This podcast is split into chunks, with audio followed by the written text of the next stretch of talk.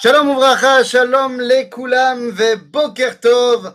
Alors voilà, euh, voilà, désolé, désolé de ce contretemps, euh, notre cours qui habituellement est, est pour 10 heures du soir.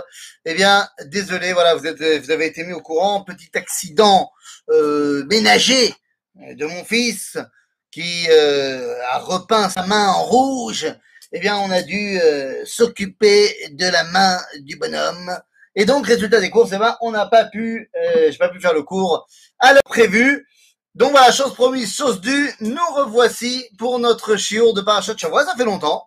Ça fait longtemps, on n'avait pas étudié ensemble Parachat Bamidbar, et dû à, à, à évidemment, et, et, et surtout dû au fait que la semaine dernière, eh bien, j'étais dans l'avion pour rentrer en Israël. Voilà, vous connaissez toute ma vie. Donc, maintenant, nous pouvons retourner dans notre étude de la Parachat Shavua, et c'est parti, Parachat Nassau.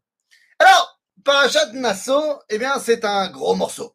Eh oui, ce n'est pas un mauvais jeu de mots. La Parachat de Nassau est la plus longue de toute la Torah. Et nous allons commencer d'Afka par cette partie-là, bien que ce soit la dernière partie de la Paracha. La Paracha de Nassau est la plus longue de toute la Torah. Pourquoi? Eh bien parce que à la fin de la Paracha, nous avons dans le chapitre 7 ce qu'on appelle Korbanot Anesiim. Nous sommes, contextualisons un petit peu la Paracha, nous sommes à l'inauguration du Mishkan. Et donc, eh bien, chaque chef de tribu va apporter un korban au Mishkan, qu'on va appeler korban à Milouim. Qu'est-ce que cela veut dire korban à Milouim Eh bien, ça veut dire un korban qui va lancer l'ouverture du service au Beth ou du moins au Mishkan ici. Et donc, eh bien, toutes les tribus vont amener un korban. Alors, moi je dis, pourquoi pas? Moi je dis, pourquoi pas Mais quand on y regarde un tout petit peu de plus près, quand on regarde les versets eh, en question, eh bien, on va se rendre compte de quelque chose d'assez incroyable. Je prends le texte de Bamidbar, Iné.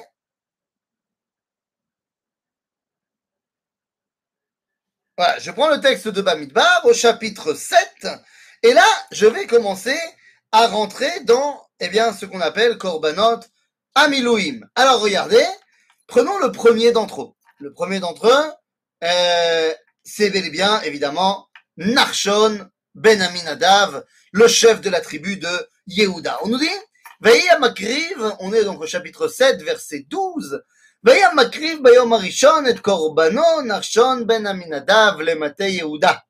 וקורבנו קערת כסף אחת, שלושים ומאה משקלה, מזרק אחד כסף, שבעים שקל בשקל הקודש, שניהם מלאים, סולד בלולה בשמן למנחה, כף אחת, עשרה זהב, מלאה קטורת, פר אחת בן בקר, איל אחד, כבש אחד בן שנתו לעולה, שעיר עזים לחטאת, ולזבח השלמים, בקר שניים, אלים חמישה, עתודים חמישה, כבשים בני שנה חמישה, זה קורבן נחשון בן עמינדב.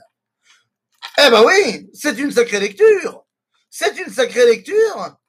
Et il s'agit ici du korban de Narshon ben Aminadav, le chef de la tribu de Yehuda. Et maintenant, je vais lire les versets qui suivent. Quels sont les versets qui suivent Si là, on avait commencé au verset 12 jusqu'au verset 17, donc en fait, euh, on parle quand même de... Euh, euh, oui, de, six versets. De six versets qui parlent du korban. Eh bien, regardez ce qui se passe quand j'arrive au verset 18. Et pour le faire, je vais même mettre le stopper. Attention, Bayom Hasheni, Amakriv Netanel ben Tzuhar, Nesi Yissachar. הקריב את קורבנו קערת כסף אחת, שלושים ומאה משקלה, מזרק אחד כסף, שבעים שקל בשקל הקודש, שניהם מלאים, סולת בלולה בשמן למנחה, כף אחת, עשרה זהב מלאה קטורת, פר אחד, פר אחד בן בקר, איל אחד, כבש אחד בן שנתו לעולה, שעיר עזים אחד לחטאת, ולזבח השלמים בקר שניים, אלים חמישה, עתודים חמישה, כבשים בני שנה חמישה, Ze Korban Netanel Ben Tsoar. Rabotai, presque une minute, presque une minute pour lire le Korban de Netanel Ben Tsoar comme le Korban de Narshon Ben Amid Car si vous avez bien fait attention, il s'agit exactement du même texte. On lit exactement la même chose. C'est-à-dire que on va lire 12 fois, parce qu'il y a 12 tribus, c'est 12 minutes en plus de Kriyat Torah, et on arrive à, c'est la fin d'un paragraphe, il y a plein de choses que tu as lu avant. C'est-à-dire qu'on va te rajouter 12 minutes de lecture pour dire la même chose à chaque fois. La seule chose qui change, c'est le nom, le nom du, du, du, du, c'est-à-dire de celui qui est le chef de la tribu. Mais le korban, c'est exactement le même. Et la question, alors que la Torah est avare de mots, ne dit pas stam des choses parce qu'il lui restait de l'encre en trop. La question que tout le monde se pose est pourquoi est-ce qu'on a répété douze fois le même texte? N'aurait-il pas été plus judicieux? Eh bien, tout simplement, ben, je ne sais pas, de dire le premier et ensuite de dire, eh ben, ils ont tous fait la même chose. On va répéter douze fois le même texte. L'âme. Eh bien, tout simplement parce qu'il va falloir prendre conscience d'une chose très importante.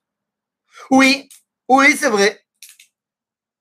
C'est vrai que ce sont les mêmes corbanotes qui sont apportés. Mais lorsque c'est un homme de la tribu